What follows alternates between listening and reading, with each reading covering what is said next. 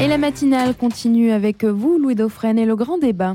Comme chaque vendredi, vous êtes fidèles. Merci donc de nous écouter jusqu'à 8h30 en direct et bien sûr le samedi à partir de 9h. On va commenter la nouvelle situation politique issue des élections législatives. Pour la clarté du propos, évidemment, on va essayer de prendre les questions les unes à la suite des autres. Il y en a beaucoup qui se posent, qu'on a plus ou moins trié. Alors le Parlement est-il rééquilibré ou bloqué? S'agit-il d'un retour à la 4 République, etc.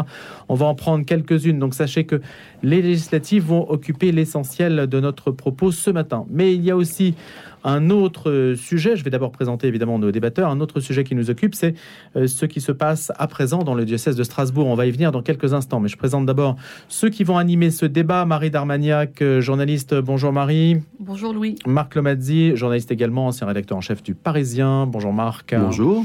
Et Jean Botorel, journaliste écrivain, ancien du Figaro, bonjour Jean. Bonjour. Merci à tous les trois d'être présents et fidèles.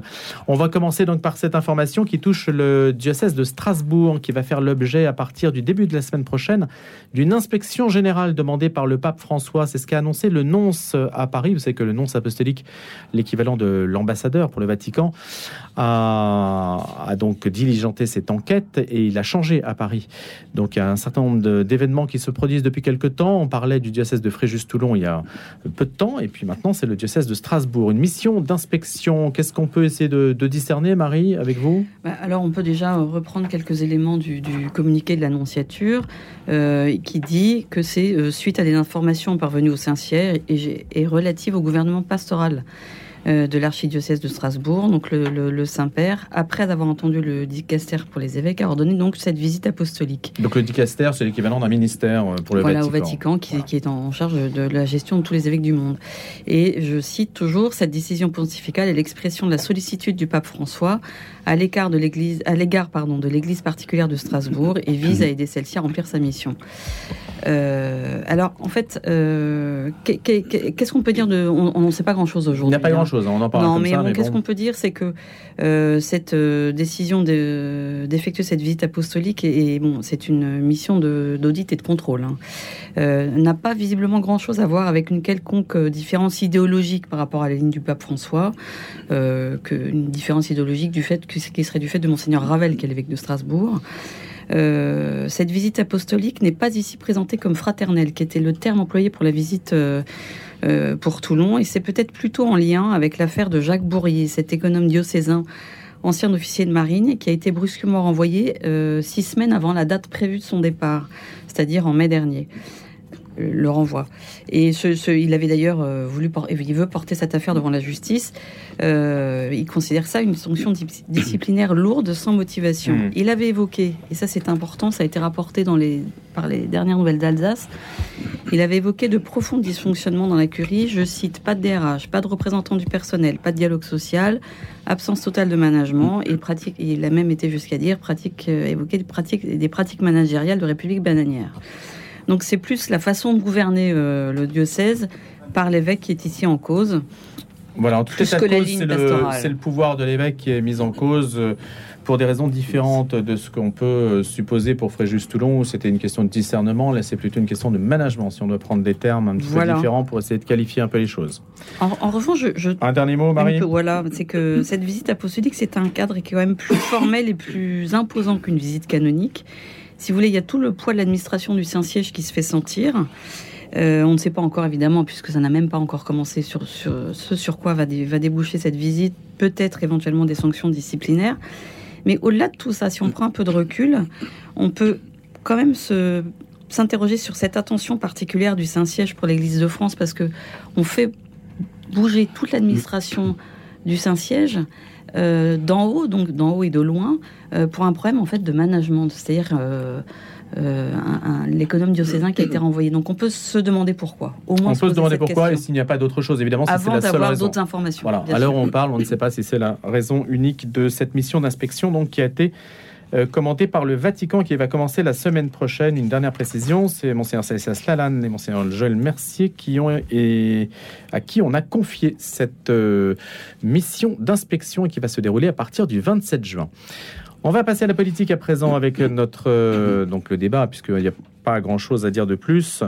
Aujourd'hui, une majorité de Français estime que la majorité relative obtenue par la Macronie aux législatives est une bonne chose. C'est un sondage qui nous permet de rebondir sur notre sujet qui lance peut-être notre débat. Le fait qu'aucune force politique n'ait obtenu la majorité absolue à ces élections législatives, c'est plutôt bien vu par les Français, estiment en tout cas à peu près 56 à 69 des sondés. Alors cela peut contredire le fait que le président ait été réélu malgré tout et donc euh, se voit quand même pourvu euh, bah, d'une majorité à la présidentielle, mais pas aux législatives, c'est-à-dire pas avec les moyens de gouverner. Est-ce que c'est contradictoire, Marc Lomezzi, d'ailleurs, les deux? Non, je pense pas. C'est une constante depuis quelques, années.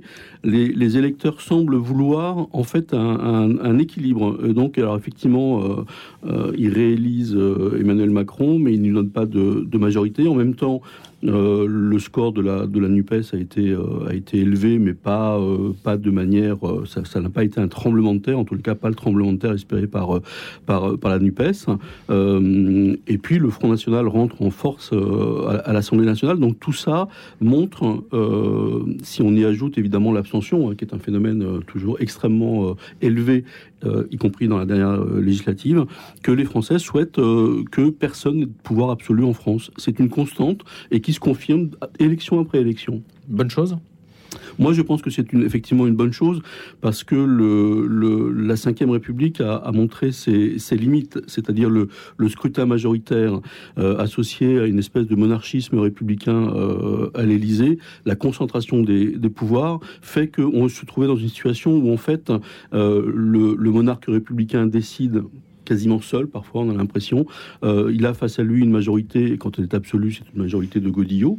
Euh, il y avait eu les frondeurs, euh, et ça, crée des crispations au sein du, du, Parlement. Et en tous les cas, le Parlement ne, ne, joue pas véritablement son, son rôle, puisque l'opposition est cantonnée à une espèce de pantomime d'opposition, où on fait beaucoup de bruit dans, dans, dans, l'hémicycle, mais tout ça ne fait pas vraiment avancer les, les choses. Et donc, c'est une bonne chose, parce que je pense que ça va obliger les, les partis politique à faire preuve de responsabilité. Jean Botorel, pour vous, est-ce que c'est une bonne chose également, en écho à ce sondage réalisé après donc les élections législatives? Oui, enfin, euh, moi, la, leçon que je tire de ce scrutin est un peu différente, comme, parce que euh, qu'est-ce que ça veut dire qu'on ne souhaite pas, euh, au fond, qu'il y ait une majorité un peu forte au Parlement? Ça sous-tendrait que la France serait prête à une culture du compromis parce qu'il n'y a pas de possibilité d'un gouvernement minoritaire sans culture du compromis. Or, cette culture, on ne l'a pas du tout. On ne l'a pas depuis 50 euh, ans, en gros, depuis... Euh, même aucune république ne l'a eu pratiquement. Or, aujourd'hui, il semblerait en effet que, d'après les sondages, on aimerait euh, trouver ce type de culture, mais on en est loin. Moi, la leçon que je tire de ce scrutin est, est d'une autre nature. Je pense que l'opinion, en effet, en a marre des clivages, curieusement. Et le score qu'a fait euh, le Front National, enfin le RN, en témoigne. C'est-à-dire que là, on a franchi la frontière. C'est-à-dire l'ostracisation d'un parti comme celui-là, c'est un peu derrière nous maintenant. Et je crois qu'il était temps parce que on peut pas euh, construire une politique sur des sur une thématique de facho, de raciste, d'extrémiste de, gauche, de, parce que là, là, de rejet en fait. De rejet. Or ça, c'est l'ADN de la France et de l'intégration française. Nous vivons. De, moi, j'ai vécu ça toute ma vie, en gros, si je veux dire. C'est une option totalement idéologique de la politique. Or, je pense qu'aujourd'hui, cette option idéologique qui remonte euh, vraiment quasiment euh, au début de Normal Sup, hein, la création de Normal Sup, cette, option-là n'est plus valable. Et c'est ça que moi j'entends à l'extrême droite. Donc ça veut dire qu'on sort de l'idéologie, ce ne sont pas les idéologues qui entrent au Parlement, au contraire, on, on, les banalise. Et... cela étant, on ne va pas caricaturer le problème. Je ne vois pas que Marine Le Pen demain soit première ministre. Ce serait une caricature, mais en tout cas, je pense qu'elle jouera la responsabilité et je pense qu'à l'extrême gauche, de l'autre bord, on aurait aussi intérêt à jouer la responsabilité et non pas à jouer les anathèmes de part et d'autre. Au fond, l'opinion nationale, euh, et c'est ça le grand message, parce que s'il y a une forte abstention, c'est que beaucoup de gens se disent, passez-moi le mot, mais ils nous emmerdent, voilà. Hmm. Et là, donc, on n'y va plus, on ne vote plus.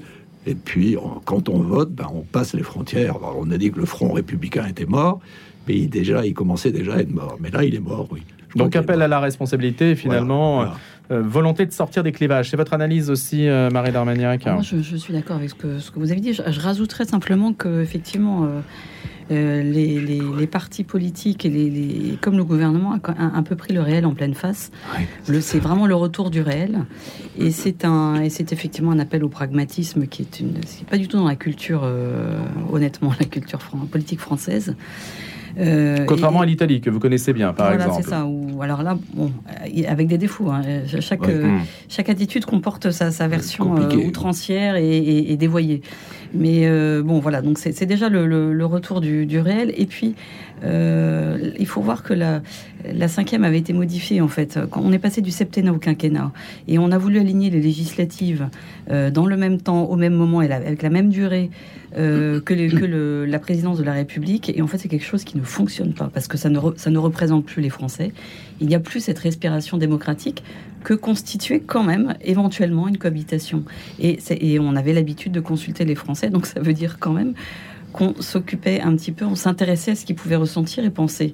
Euh, là, c'est aussi ça qui s'écroule et c'est quand même intéressant. Mais alors, est-ce qu'on ne prend pas le risque de bloquer le Parlement, euh, Marc Lomazzi Alors, juste peut-être avant, avant hmm. ça, je, rajoute quelque chose qui est, important. Euh, effectivement, le, le, réel, le réel va, va dominer les, débats et assez vite avec le, paquet pouvoir d'achat qui va très vite arriver cet été en, débat à l'Assemblée. la chose importante, c'est que si on en croit les économistes, on va rentrer dans une période de très grosse turbulence économique euh, et sociale, euh, avec ce risque important si on, associe euh, inflation et très faible croissance. Hein, la Banque de France vient de, réviser à la baisse ses, prévisions de, de croissance à, à, une situation économique qui risque d'être très très très compliquée. Et les Français vont vouloir des réponses. Et donc, si jamais euh, le Parlement commence ses débats par des situations, des postures, des situations de blocage et des postures, très très rapidement, euh, la crise politique qu'on vit quand même aujourd'hui, euh, en tous les cas la crise de défiance politique, va se transformer en une véritable crise politique. Donc ça c'est la première chose, c'est-à-dire que les députés qui arrivent tout frais, tout beau à l'Assemblée euh, les Français attendent des réponses. Et donc les réponses, il va falloir les, apporter. Il y a des textes très importants qui, qui arrivent, donc on va voir comment chacun se, positionne. Vous avez peut-être noté que euh, euh, le président du Conseil régional d'Alsace, Jean Rotner, ce matin dans le Parisien, a indiqué qu'il fallait travailler évidemment avec Emmanuel Macron. Ça me semble tout à fait la, voie de, la voie de la raison. Maintenant, il faut se mettre, se mettre au travail. Donc ça, c'est la première chose. La deuxième chose, est-ce que le Parlement est bloqué? Non, le Parlement n'est pas bloqué, absolument pas. Euh, on peut tout à fait gouverner avec euh, une majorité euh, relative. D'ailleurs, quand vous regardez les quinquennats précédents, la plupart des textes, ou beaucoup de textes, n'ont pas été votés avec une majorité absolue c'est la majorité des députés qui sont présents. donc, donc il n'y a pas de souci à travailler. Simplement, il va falloir construire effectivement texte par texte, c'est l'option qui, se dessine bien sûr, texte par texte, euh, chacun va devoir se, positionner sur, des textes très très euh, importants. Je prends, je prends un seul exemple, euh, il va y avoir après le, paquet pouvoir d'achat très très rapidement un paquet énergie avec un texte sur les énergies renouvelables. On va simplifier la réalisation du programme d'énergie renouvelable et le nucléaire avec la construction de six nouveaux EPR. Vous êtes pour, vous êtes contre, qu'est-ce que vous faites? C'est un vrai débat. Donc euh, on va pas, on va pas pouvoir, quand on est député, se, se, se, maintenir dans une espèce de posture en disant euh, Macron dehors, Macron démission, mmh. n'importe quoi. Bon, la question c'est pas ça. La question c'est est-ce que vous êtes pour ou contre euh, la construction de ces six EPR? Donc voilà, c'est comme ça que le que le débat va devoir s'engager. Et je pense que les Français, même s'ils s'abstiennent beaucoup, restent quand même très attentifs à ce qui se passe et à ce qui se passe notamment dans l'hémicycle, et ils vont vouloir des réponses. Ce sont des sujets qui divisent les coalitions, qui risquent de les diviser, en particulier les sujets écologiques. Hein. Bien sûr, mais c'est la raison pour laquelle ça sera probablement plus facile de trouver texte par texte des, euh, des majorités pour, pour voter ces, ces textes relatifs.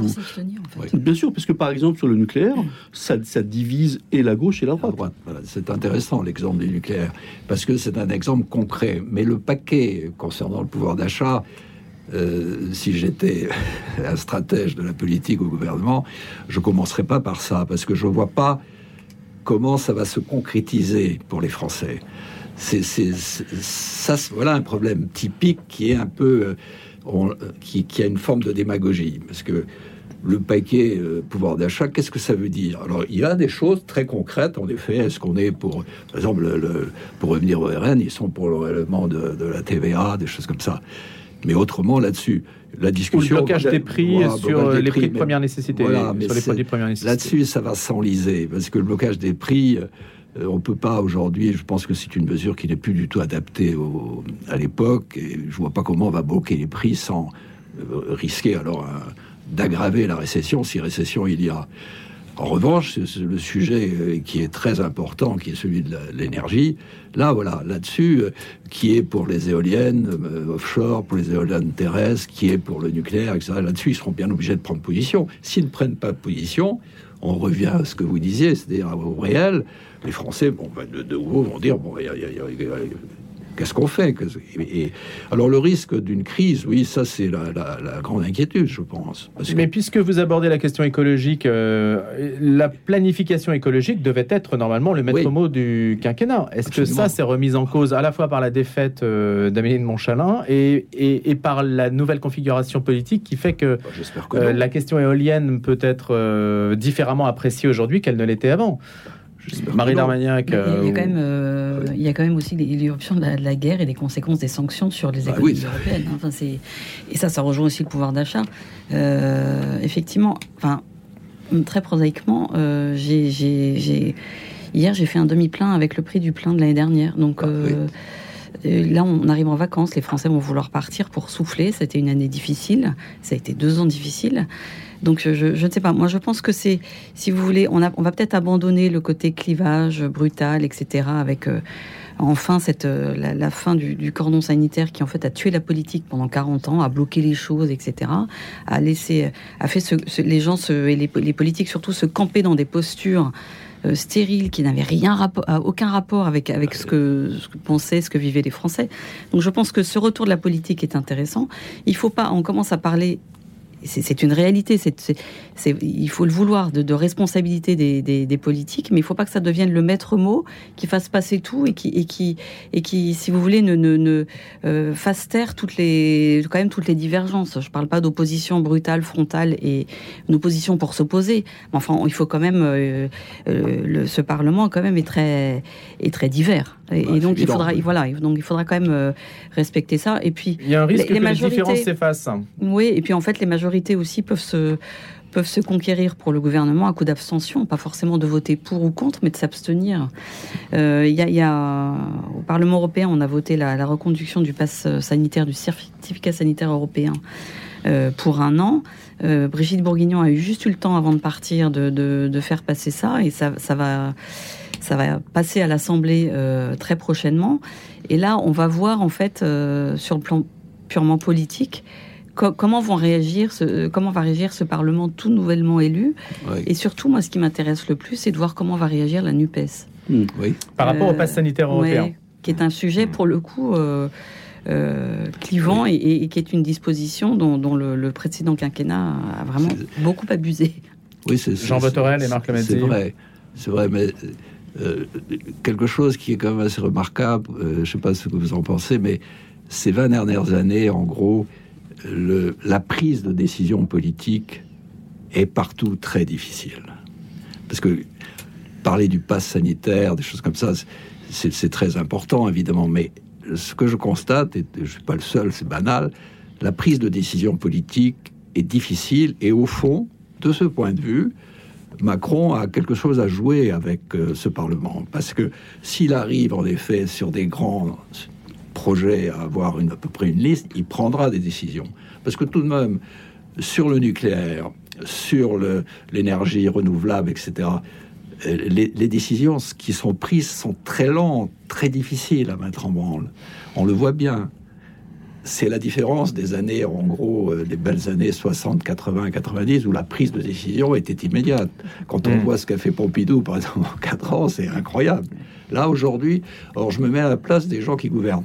Et donc, ça nous ramène à, ce Parlement. Peut-être qu'ils vont un peu, parler, je parle un peu, fermer un peu leur caquet quand il s'agira de décider. Et c'est quand même urgent, c'est urgent qu'on arrive à cela, parce que là, tout de même, il y a pas mal de problèmes qui nous entourent. Marc Lamadzi. Oui, pour revenir sur la, sur la, sur la question, peut-être que se pose effectivement beaucoup de, beaucoup de Français, est-ce qu'on va aboutir à une situation de blocage euh, ou au contraire à un Parlement euh, très actif, euh, avec des compromis qui vont devoir être, être trouvés, etc. Il y a quand même des échéances qui arrivent. donc il y a le discours de politique générale, on verra. Moi, je pense que Elisabeth Borne n'engagera pas la responsabilité de son gouvernement. Elle n'est pas obligée de le faire.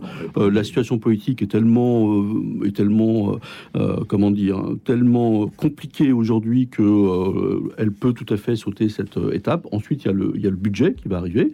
Donc là encore, on va, on va voir comment se comportent les, députés. Mais effectivement, il y a un risque, non pas de blocage, mais il y a un risque de d'espèce de, de, consensus mou, c'est-à-dire qu'on va aller euh, au plus petit dénominateur commun de tous les textes. Ça, c'est le risque. Ah c'est-à-dire que on fait une politique au fond qui ne dérange personne. Moi, je pense que c'est l'inverse qui va se passer. C'est-à-dire que sur chaque texte, euh, évidemment, les groupes vont arriver, les groupes euh, de députés vont arriver avec leurs conditions et ils vont dire sur ce texte, sur le nucléaire par exemple, ou sur les énergies renouvelables, nous on est d'accord pour le voter, mais on veut que vous incluiez dans ce texte nos amendements. Et donc ça va hausser tous les textes vers plus d'ambition. Alors on verra combien ça coûte et comment on finance. Mais en tous les cas, moi je pense que c'est ça qui va... Mais il y a des arbitrages inconciliables. Non, mais on va jouer. Euh, enfin, je pense que le gouvernement va jouer. Ils l'ont, dit et ils l'ont, annoncé à plusieurs reprises. Et je pense qu'effectivement, ça pourrait être une, solution. Ils vont jouer sur l'arc républicain. Va, on va construire des majorités texte par texte en allant en gros du PS euh, à, LR. Et puis, et puis voilà. Euh, alors la Nupes, on, enfin je veux dire la France insoumise et le, et le Rassemblement national, on verra, on verra ce qui va se passer de leur, de leur côté. Peut-être que chez eux aussi, il y a des gens qui souhaiteront faire avancer les choses. Non, moi je, je, je, je trouve qu'il y a eu une dramatisation euh, de nos amis journalistes politiques, un peu comme toujours, qui, qui s'intéressent surtout au, théâtre politique. Je pense que le fond des sujets, c'est que aujourd'hui, la France va découvrir qu'effectivement, comme on le disait au début, euh, les députés, ils sont là pour faire des lois, et ils sont là pour faire des lois qui concernent les Français. Donc la culture du compromis, c'est possible Moi, je pense que oui. Jean Botorel, dernière réflexion Non, non, ma collègue là peut-être. Il y a deux grands sujets quand même aussi en dehors de qui sont l'éducation et, les problèmes et les, hôpitaux et, tout ce secteur. Et là aussi, ça va être, comme vous dites, extrêmement intéressant de voir comment chacun avance son pion, parce que tout de même, l'opinion publique est j'espère, consciente que le grand recul de la France, c'est sur le front de l'éducation nationale et sur le front hospitalier. Et ça fait au moins 25 ans, 30 ans qu'on nous, qu'on nous en parle. on a visiblement énormément de difficultés à avancer. Et là aussi, on verra si, hmm. si nos partis qui sont arrivés, nos députés qui sont arrivés, qui sont en plus un peu c'est des amateurs pour l'instant. Donc on, verra s'ils prennent leurs responsabilités. A tout de suite, le grand débat continue juste après les infos. Planisphère, l'émission géopolitique de Radio Notre-Dame, Hugo Billard. Cette semaine dans Planisphère, nous allons parler d'une ville en guerre, Jérusalem. Comment cette ville s'est-elle transformée, ballottée entre plusieurs États? Comment le religieux y est-il un outil du politique? Comment vit-on dans une ville dont chaque pavé est source de guerre possible Jérusalem, une ville en guerre, c'est cette semaine dans Planisphère. Planisphère, tous les samedis à 7h30 et le lundi à 19h. Regardez votre fenêtre. Vous ne voyez rien? Là vous avez vu tous ces euros qui passent à travers? Ne laissez plus s'envoler votre argent. Avec la maison de la fenêtre, changez pour des fenêtres qui vous isolent efficacement du froid et du bruit. En ce moment, la maison de la fenêtre vous offre 20% de réduction sur votre devis. La maison de la fenêtre, un geste pour la planète, un vrai plus pour votre confort. Appelez vite au 01 42 11 0303. 01 42 11 0303. Certifié Calibat et RGE. Grande joie pour l'Église catholique en Ile-de-France. 18 séminaristes ont répondu à l'appel du Seigneur et se préparent à être ordonnés prêtres pour votre diocèse. Les ordinations sacerdotales ont lieu fin juin à Paris, Versailles, Nanterre, Pontoise et Meaux. Vous êtes invités à rendre grâce en vous unissant par la prière. Retrouvez leur parcours, les dates et horaires des ordinations sur mavocation.org. Vous pouvez aussi contribuer à la formation des futurs prêtres en envoyant vos dons à l'œuvre des vocations, 15 rue des Ursins, 75 004 Paris ou faites un don en ligne sur mavocation.org. Et ce sera en direct demain sur notre antenne à partir de 9h30. Soyez donc bien fidèles. 8h les infos, Clara Genitelli. Bonjour. Hier, le Conseil européen s'est réuni à Bruxelles et a approuvé la candidature de l'Ukraine pour entrer dans l'Union européenne. À l'annonce de la validation, Volodymyr Zelensky s'est félicité sur Twitter. C'est un moment unique et historique dans les relations Ukraine-Europe, affirmant également que l'avenir de l'Ukraine se trouve au sein de l'Union européenne. Charles Michel, président du Conseil européen, a également annoncé l'acceptation de la candidature de la Moldavie. Il a évoqué un moment historique et cette décision marque le début d'un processus long et complexe en vue d'une adhésion. Le Sénat américain a voté en faveur d'un projet de loi censé lutter contre la vague de violence armée qui sévit aux États-Unis. Les élus des deux principaux partis ont adopté des restrictions sur l'accès aux armes à feu et des milliards de dollars pour financer la santé mentale et la sécurité dans les écoles. Dans l'affaire du vol au recel de la porte du Bataclan, huit hommes ont été condamnés à des peines allant jusqu'à deux ans d'emprisonnement ferme. La porte du Bataclan d'une œuvre de Banksy et était un hommage aux victimes des attentats du 13 novembre. La semaine prochaine, l'archidiocèse de Strasbourg va faire l'objet d'une inspection générale, une demande du pape François après avoir entendu le dicaster pour les évêques au Vatican, annoncé hier le nonce à Paris.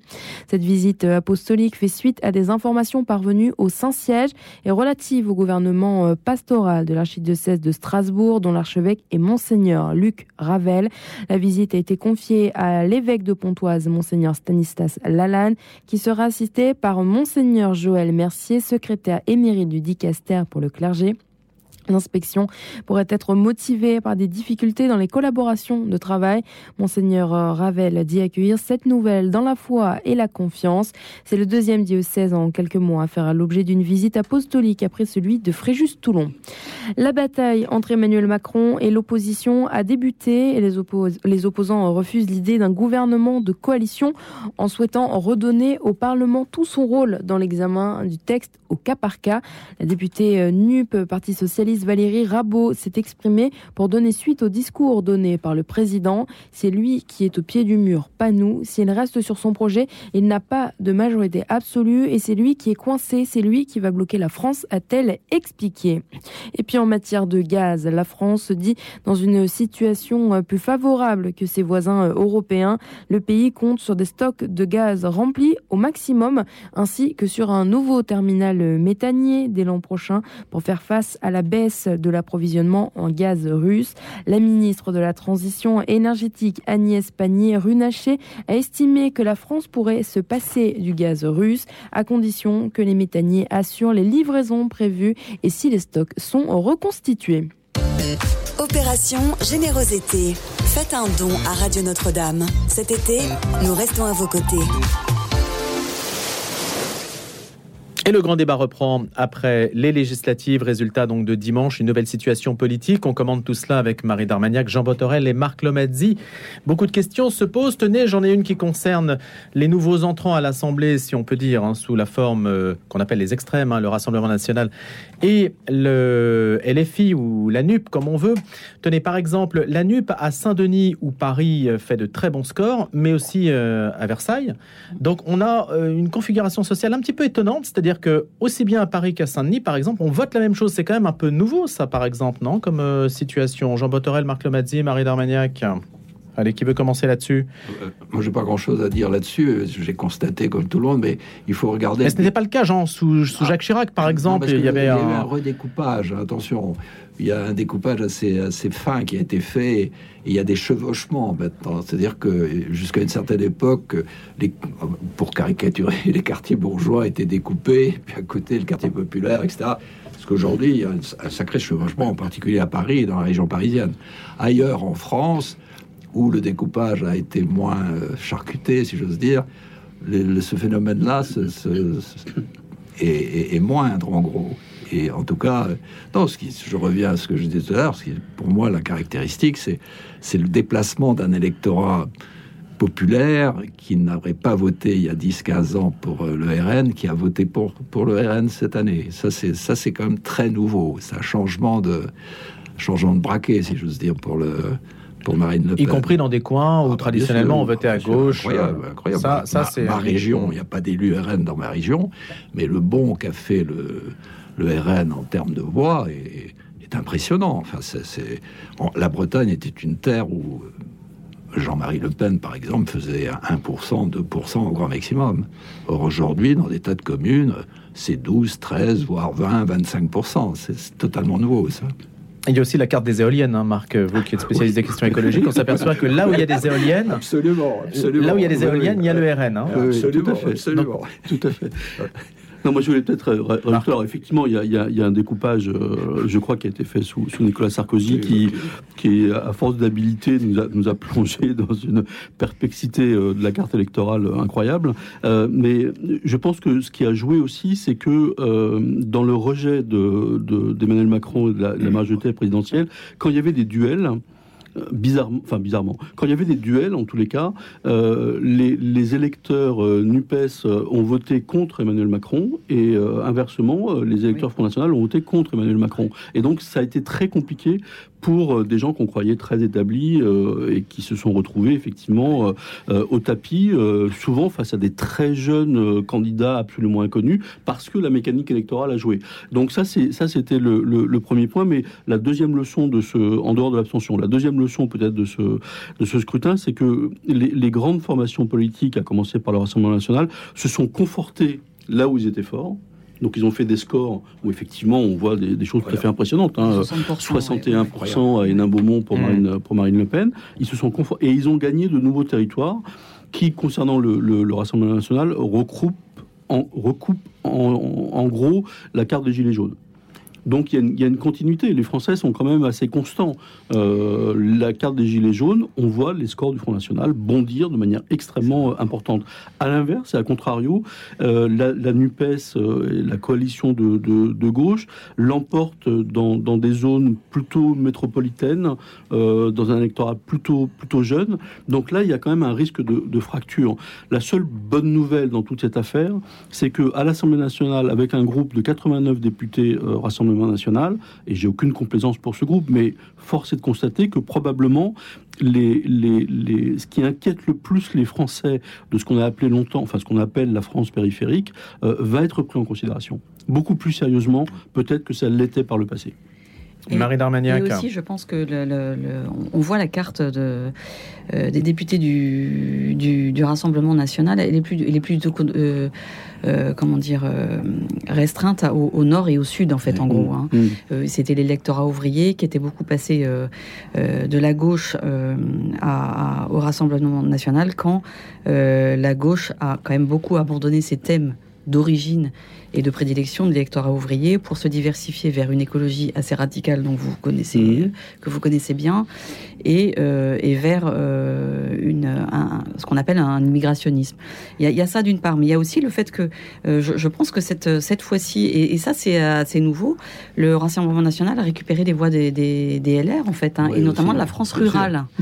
Ou alors là, je pense que, à part peut-être en Bretagne, la Bretagne c'est particulier.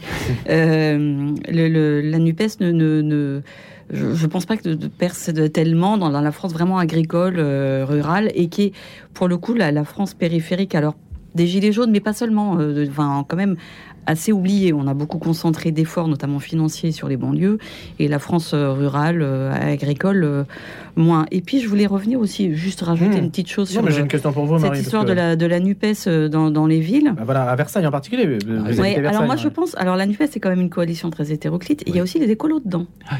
Alors Ouais. ils ont bénéficié euh, à Versailles aussi de, le- du report de voix, euh, euh, je pense, de, de, de, de- de- anti-Macron en fait. Hein. Oui. Euh, bon, ça c'est très clair. Euh, et c'est normal parce que c'est un deuxième quinquennat. Et pour le coup, pour revenir sur qui clive ou pas, euh, Macron a quand même drôlement clivé dans l'exercice de, de, de son gouvernement et de la politique.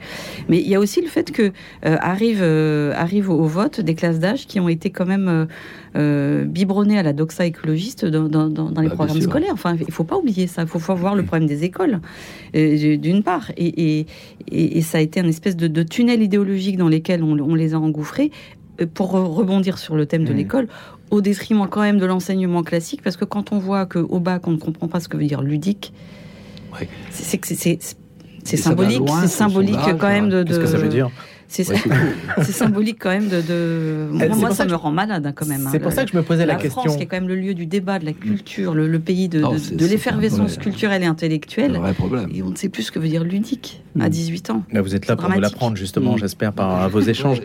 Jean Botorel. Non, non, mais c'est à mes deux collègues, parce que ce rejet de, je comprends le rejet de Macron, bon, les présidents, au bout de, comme vous dites, au bout de cinq ans, mais je, suis un peu sidéré quand même de, qui est un rejet, euh, quelquefois d'une violence, même vis-à-vis -vis de De Gaulle ou même de Giscard. Il n'y avait pas cette violence un peu personnel, c'est-à-dire que c'est lui qu'on attaque, c'est sa personne. C'est, j'arrive pas bien à comprendre ça. c'est sa personnalité qui, c'est sa personnalité, c'est l'exercice du pouvoir aussi. Je comprends le vertical, le vertical. Pas seulement vertical, un peu autoritaire, autoritaire. Et je le sens pas, c'est curieux. Moi, j'avais pas perçu. Qu'est-ce que vous ne sentez pas J'avais pas perçu ce, ce, ce, degré de rejet. Oui, qui, qui, cet effet répulsif. De, de, Pardon, mais, mais euh, classe sociale et de, euh, enfin, on se souvient, c'était symbolique, mais on se souvient quand même que il a quitté l'Élysée sous les sous les sifflets. absolument. Il était, il était quand même à la fin de, de, son mandat, il était quand même détesté par une partie des Français. Ah euh, il y a eu une détestation politique c'est vrai, très importante. ça, je l'ai vécu en direct. il n'y avait pas les chaînes d'infos continues, il n'y avait pas les réseaux sociaux, il avait pas. Plus récemment, Nicolas Sarkozy a fait a fait l'objet d'un même rejet faut quand même pas oublier que François Hollande n'a pas pu se présenter, tellement il était impopulaire. Donc, euh, et, on considérait que son mandat était complètement un échec, et lui-même en a tiré la conclusion. Euh, donc, la détestation politique, c'est pas quelque chose de nouveau. Et là, elle est, un peu, je veux dire, irrationnelle. C'est-à-dire c'est lui, on il y a une arrogance qui. Je, pense, je pense pas que c'est ça. Le, le, le, il y a un rejet, mais qui n'est pas nouveau. Beaucoup, ça, vrai, beaucoup de présidents de la République ont fait l'objet de, de, rejet. Euh, ce, qui est, ce qui est nouveau, à mon avis, c'est qu'il a essayé quelque chose qui était le dépassement des clivages politiques. Le ni droite ni gauche.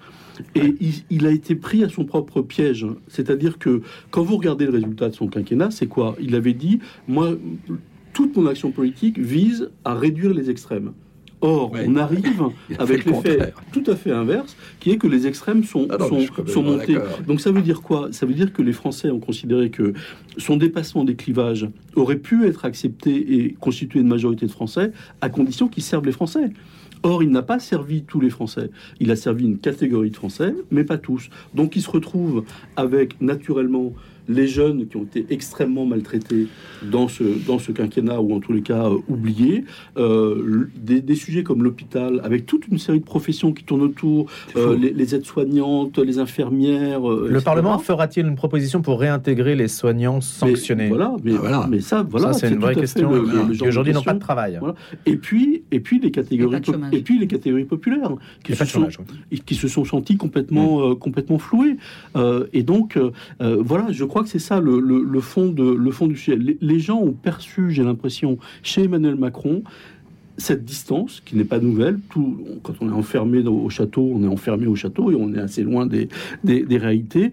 Euh, quelque chose de très techno dans, dans, la manière de faire, dans ce couple qui forme avec le secrétaire général de, de, l'Élysée, euh, Keller, quelque chose de, de quand même extrêmement technocratique suffisant, etc. Des erreurs de communication et des erreurs même dans, les, dans, les, dans son rapport avec les Français. Euh, on se souvient de euh, vous cherchez un travail, il suffit de traverser la rue. Bon, ça, ça n'est pas passé. Euh, donc, donc voilà, c'est le. Il y a une détestation du personnage. il y a une détestation du fait qu'il a servi, contrairement à ce qu'il avait dit. Parce que quand on dit dépassement des clivages, on entend aussi pas seulement droite-gauche, on entend je vais me mettre au service de tous les Français. Et ça, il l'a pas fait. Et donc, il en paye aujourd'hui euh, les, les, les, pots cassés et il paye au prix fort. Alors, j'avais une question euh, tout à l'heure, quand je dis la, la NUP était euh, arrivé au, second tour à Versailles. Euh, je voulais savoir si ce que vous en pensiez. On dit le RN est aujourd'hui le premier parti de France en termes de, nombre de députés, puisqu'il n'appartient pas à une coalition. Alors la réponse aussi des coalitions, c'est de dire que forcément il y avait moins de candidats euh, de chaque parti dans les coalitions, puisque chacun devait faire une place pour un, autre candidat de la coalition. Donc par exemple, le, PS ou La République en marche n'a pas pu présenter des candidats dans toutes les circonscriptions. Donc, mais enfin, on va passer sur ces calculs. Je euh, je, me disais que si on vote la même chose à Saint-Denis à Paris 5e ou 7e, c'est qu'il y a une sorte de victoire un peu quand même de la gauche culturelle et qui, qui est peut-être la, la, force en dynamique aujourd'hui. Qu'est-ce que vous en pensez? Est-ce que c'est la force aujourd'hui qui marque le plus de points ou est-ce que c'est le Rassemblement national qui marque le plus de points en mordant sur les LR Qu'est-ce que vous pensez de ça? Ah, je, pense que on parlait des jeunes. Bon, il y a 80% des 18-35 ans qui n'ont pas voté. Mais ceux qui ont voté, y compris des jeunes cadres et des jeunes, ont voté beaucoup plus NUPES que, c'est là où il y a. Que RN, hein, c'est sûr. Ça, c'est sûr. C'est-à-dire que le RN est enraciné dans quelque chose de plus traditionnel, conservateur et plus vieux, probablement. Encore que, euh, il, faudrait, il faudrait analyser ça de près. Là où ils ont fait des scores, il y a sûrement des jeunes qui ont voté aussi. Euh, et, de plus relégués. C'est ça, aussi. C'est ça. Mais la NUPES, euh, mais tout de même, la NUPES c'était même une auberge espagnole et, je ne sais pas comment ils vont se sortir de tout ça pour ce qui est du Parlement, légitimement, le premier parti, c'est le RN. A, Alors, est-ce qu'elle doit avoir la commission des finances euh, ça, Je ne sais pas. Ben, voilà. on va poser la question à Marc ou Marie qui veut se risquer là-dessus. Ça va jouer, ça. Moi, je veux bien me risquer là-dessus. non, mais en fait, euh, la commission des finances revient euh, dans les statuts de la réforme de 2008 voulue par Sarkozy d'ailleurs, donner plus de pouvoir à l'opposition au Parlement. Et donc, la commission des finances revient dans le règlement à un parti d'opposition. Ça, c'est une chose. Ensuite, il y a eu la tradition depuis 15 ans. Mmh, c'est le premier parti d'opposition qui récupère la commission des finances. Donc, numériquement, il n'y a rien à faire. Euh, ça devrait revenir au, RN. Mais tout d'un coup, on se met à bien bien lire le règlement mmh. et on voit que en fait, c'est un vote. C'est à l'issue d'un vote qu'est noté le président de la commission des finances. Et là, tout d'un coup, ce vote qui était une formalité devient très très intéressant, d'une part, et d'autre part, il y a une dernière inconnue il y a beaucoup d'inconnus, mais euh, il y en a encore une autre. C'est que euh, traditionnellement, la majorité ne participe pas au vote. Il est écrit nulle part qu'il n'y a pas le droit d'y participer. Donc ils vont peut-être y participer. C'est une tradition, il n'y a pas de. Bazar, excusez-moi, mais bazar en perspective, quand même. Et, voilà, il y a une dernière petite question, parce que quand même, euh, le président de la commission des finances a, accès quand même aux, dossiers fiscaux des, entreprises et des particuliers. Donc si vous mettez ça entre les mains de la, France insoumise, il va y avoir pas mal de, de, bazar, honnêtement. Eric Wirth, euh, dans le Figaro, il y a eu un article qui disait quand même qu'il craint ça beaucoup alors pour le coup, on parle de responsabilité. Il y aura une attitude sûrement plus responsable et moins stratégique. Hein. Voilà, quand même moins, moins, et pour le vote du budget. Mm. Euh, mais elle va l'avoir à votre avis Moins va non, Moi, je. Non. Est-ce que les LR vont voter pour elle? Je sais pas. Non, mais c'est intéressant parce qu'on on va revenir vraiment à ce qu'est le Parlement. C'est-à-dire que dans le règlement du Parlement, c'est la première force politique d'opposition qui emporte. La première force de politique d'opposition, il n'y a aucune raison de considérer que le, le, le Rassemblement national est au Parlement le premier groupe d'opposition. C'est pas vrai. Ils ont 89 députés. Pardon, mais la NUPES, ils en ont 131. Oui, mais c'est une coalition. C'est une coalition, c'est ça qu'on va vous dire. On parle de force. On parle de force. Donc, en tous les cas, on va revenir. Que dit, que dit le règlement du Parlement? Alors, alors non, mais la chose importante. Ah non, c'est le parti. Hein, on parle pas de force. bon, il faut regarder le règlement, mais, ça va être intéressant. En tous, les cas, en tous les cas, ce qui est intéressant, ce qui est intéressant, je parlais tout à l'heure d'arc républicain. Donc, effectivement, la majorité, normalement, traditionnellement, ne participe pas au vote puisque c'est dévolu à l'opposition. Très bien. Euh, il y a déjà un certain nombre de parlementaires et de responsables politiques qui ont demandé que euh, les, gens d'ensemble, de, donc de la majorité présidentielle, participent au vote. Au nom de l'esprit de responsabilité, on ne peut pas laisser la commission des finances à un membre du Rassemblement national ou à un membre de la France insoumise. Du point de vue de gens... Mais ça reconstitue le cordon sanitaire qui dont vous prétendiez qu'il avait sauté, etc. Je pense que ça va être le premier test, ça va être le premier test de l'arc républicain. Si effectivement. L'arc républicain, c'est le, front républicain version parlementaire. il y a des parlementaires de seconde zone, c'est bizarre. Non, mais pas du tout. Pas du tout. On demande simplement aux parlementaires de voter en leur âme et conscience. C'est important. On, sait que c'est important ce poste de, président de la commission des, finances et pour des tas de raisons. Euh, bon, notamment donc, du budget. Donc, on ne peut pas laisser euh, ce poste si important du point de vue des gens qui pensent que l'arc républicain va exister et que c'est la solution. On ne peut pas laisser ça aux extrêmes, disons pour, pour faire très vite. Alors après, on en pense qu'on en veut, mais c'est une logique. Et donc, je pense que les, les, les gens d'ensemble... Comment Ce serait bizarre quand même. Ce serait, et ce serait un mauvais, euh, quand même un mauvais, mauvais signal au, Oui. À la petite moitié de Français qui a voté, qui s'est déplacé pour voter, Oui. euh, de, de reconstituer ce qui a volé en éclats dans les urnes. De C'est-à-dire le cordon reconstituer au. Parlement euh, ce cordon sanitaire on- on- et, et cette tenaille identitaire qui en fait ne tient pas puisque on a vu déjà dès le premier jour la différence de comportement euh, qui laisse augurer de, de- voilà entre la Nupes qui est un groupe et une coalition et, euh, et le Rassemblement national. Et je, je revenir sur cette histoire de, de commission des finances. En fait, dans le dans le règlement, j'ai regardé ces groupes déclarés d'opposition. Oui, Or, la Nupes a refusé de se constituer en groupe. Groupe, oui. Et alors, Mais ils essayent de, rattra- ils essayent rattraper la intergroupe, ça- force. Ça, suffit pas. Ils Non. essayent de rattraper leur, leur, leur, euh, euh, si vous voulez, la force de leur coalition par le vote Mais alors, et de, de ne de plus en faire une formalité. Il y, a, Ça, y une autre, il y a une autre chose aussi qui est importante, c'est que euh, Emmanuel Macron a dit euh, dans son allocution, euh, il va falloir inventer de nouvelles façons de, de gouverner et de légiférer. Ça laisse entendre que effectivement, euh, il faut que du côté de, de, de l'Élysée, de Matignon et, et- du groupe euh, majoritaire à l'Assemblée, enfin majoritaire, majoritaire euh, relative à l'Assemblée, on donne des gages à ces fameux députés qui pourraient constituer texte par texte des majorités dont on parlait tout à l'heure C'est ça. des gages, Mm. euh, ça pourrait être des gestes extrêmement concrets. On peut le faire évoluer, ce, ce- ce règlement de, de- de l'Assemblée. On peut tout à fait euh, C'est un peu tard élargir. pour changer les règles du jeu maintenant. Non, mais on peut y réfléchir. On Mm. peut élargir les niches parlementaires. Euh, on peut dire que euh, le Oui. vote bloqué, ne- on, on- on ne va pas recourir au, au vote bloqué. Euh, le 49.3, le, le cas a été, a été réglé, a, a été réglé assez, assez euh, rapidement. On peut euh, partager avec les députés euh, l'ordre du jour.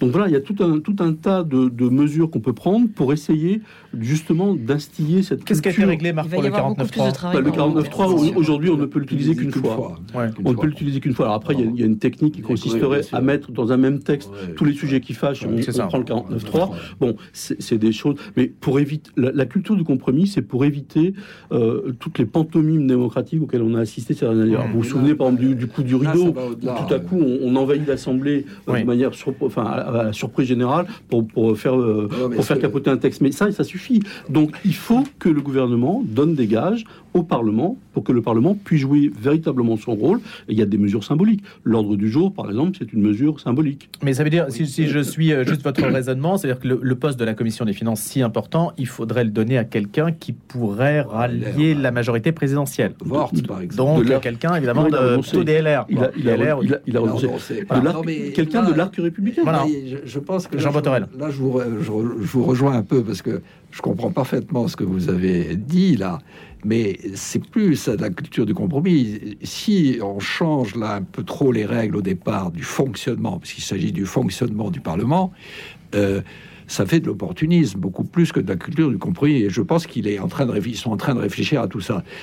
Mon sentiment personnel, c'est qu'ils risquent de trouver un type ou une femme dont ils soient à peu près sûrs qu'elle va sortir du chapeau. Mais ça ne sera pas à gauche. Voilà, c'est mon idée. Je pense que celui qui sortira du chapeau pour la commission des finances, ce sera quelqu'un de droite, mais peut-être pas de la droite du RN. On dit que la droite point. est majoritaire dans Voilà, ce Parlement. voilà, voilà. Donc euh, la France Donc, doit être gouvernée à droite, c'est l'un des messages, paraît-il. Donc c'est ce comme ça que ça risque de se faire. Ah, Et enfin, je- après, on- je, je pense qu'il y a quelque chose aussi dont on n'a pas parlé dans sa, dans- parce qu'il s'agit du Parlement.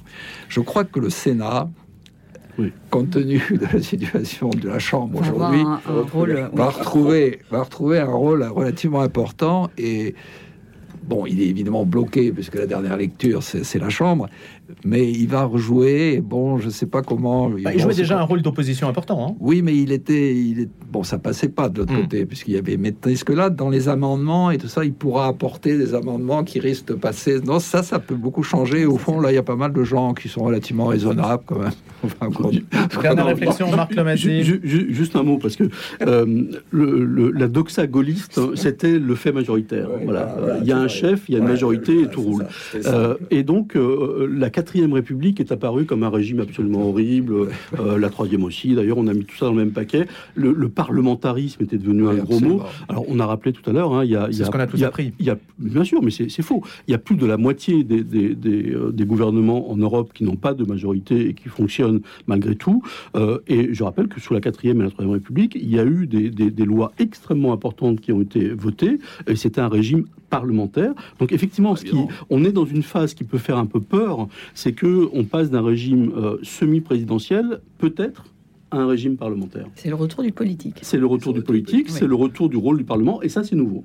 Merci beaucoup à tous les trois pour ces réflexions en écho aux résultats des élections législatives. On aura bien sûr l'occasion de reparler politique sur cette antenne. Je vous remercie d'être venu dans le grand débat. Marie Darmagnac, Jean Botorel et Marc Lomezzi. Retrouvez le podcast de cette émission sur le www.radionotre-dame.com.